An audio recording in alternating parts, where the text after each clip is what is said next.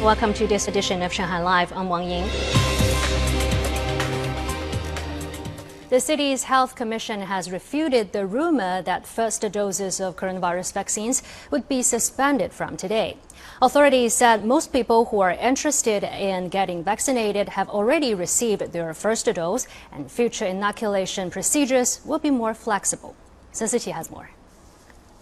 Medical workers and volunteers were super busy yesterday putting shots in arms from 8 a.m. to 8 p.m. at West Nanjing Road Community Health Center in Jing'an District. Despite the rumor the first doses were no longer available, people were still able to make an appointment for their first dose online today. This morning in Xinzhuang town, an old couple got their first dose right at the scene without making a reservation. I didn't make an appointment and just came right here. It didn't take long to get the shot. Minhang District says storage for both the first and second shots of the vaccine is secured. Starting from today, some communities in the city will require a community certificate to get a first dose.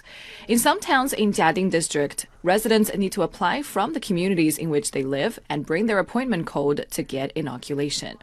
More than 30.24 million doses of coronavirus vaccines have been administered across the city as of yesterday, among which over 12.56 million people have received both doses.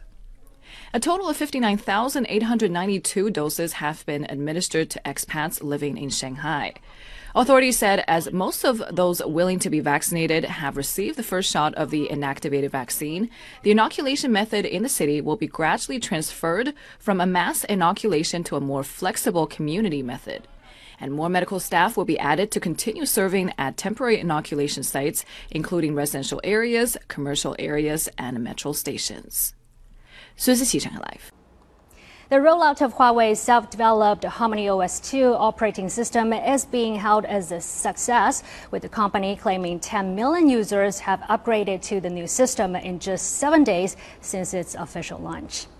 As of yesterday, more than 10,000 companies, including Bank of China, CITIC Bank, and China Guangfa Bank, have announced that they will work with Huawei, the company says offering services related to the new operating system. Earlier this month, Huawei said that by the end of this year, at least 300 million devices will be running on Harmony OS, of which 200 million will have been manufactured by Huawei itself. U.S. President Joe Biden yesterday revoked and replaced executive orders targeting TikTok, WeChat, and eight other software applications signed by former President Donald Trump. Zhang Hong has more.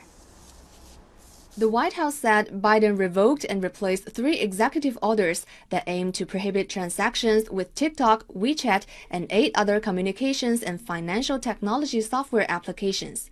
Two of them are subject to litigation. The new order signed by Biden yesterday directs the U.S. Commerce Department to instead evaluate software applications connected with foreign adversaries under recent U.S. supply chain security rules and take action as appropriate. The order also directed the Commerce Department to develop further options to protect sensitive personal data and address the potential threat from certain connected software applications.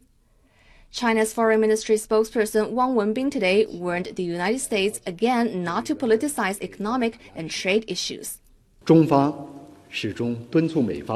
China has always urged the United States to truly respect market economy principles and international economic and trade rules, to stop abusing national power and unreasonably suppressing Chinese technology companies, and to treat Chinese companies in a fair, just, and non discriminatory manner.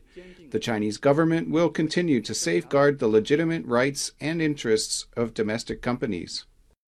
Citing national security concerns, Trump has sought to block new users from downloading TikTok and WeChat in the United States, but his orders were blocked in U.S. federal district courts and never took effect. 张红上海 life